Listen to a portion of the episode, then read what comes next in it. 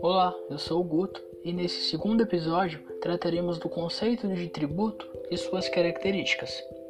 O Código Tributário Nacional, o CTN, foi recepcionado à luz da Constituição Federal como lei complementar de normas gerais, dispondo sobre a instituição e a cobrança dos tributos.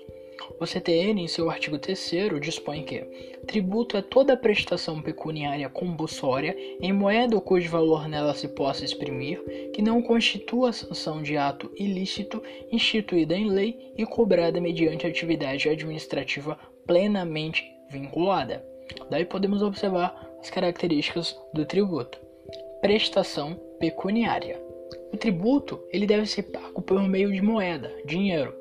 A expressão o cujo valor nela se possa exprimir, o cujo valor nela se possa exprimir, autoriza a utilização de indexadores da economia como forma de atualizar a moeda, bem como a dação em pagamento de bens imóveis. Segundo o STF, também seria possível a dação em pagamento de bens móveis, desde que não venha a ferir a lei de licitações públicas. Compulsória instituída em lei. A obrigatoriedade no pagamento dos tributos decorre exatamente pelo fato de serem instituídos em lei, aplicando a máxima do princípio da legalidade tributária. Como regra, os tributos serão instituídos por mera lei ordinária, cuja votação ocorre por maioria simples, cabendo medida provisória pelo presidente da República quando ocorrer relevância e urgência. Contudo, em quatro espécies tributárias, empréstimos compulsórios, IGF, impostos residuais e contribuições sociais residuais, apenas seriam possíveis de instituição mediante lei complementar, no qual a votação seria por maioria absoluta, tornando inaplicável a utilização da medida provisória não constitui sanção por ato ilícito.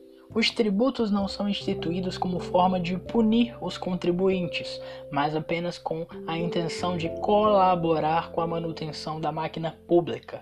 As penalidades, multas, são consideradas sanções pelo cometimento de ilícitos, os tributos não.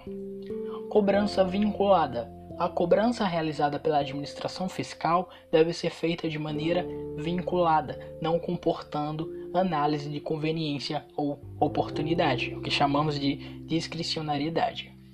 Bom, é isso.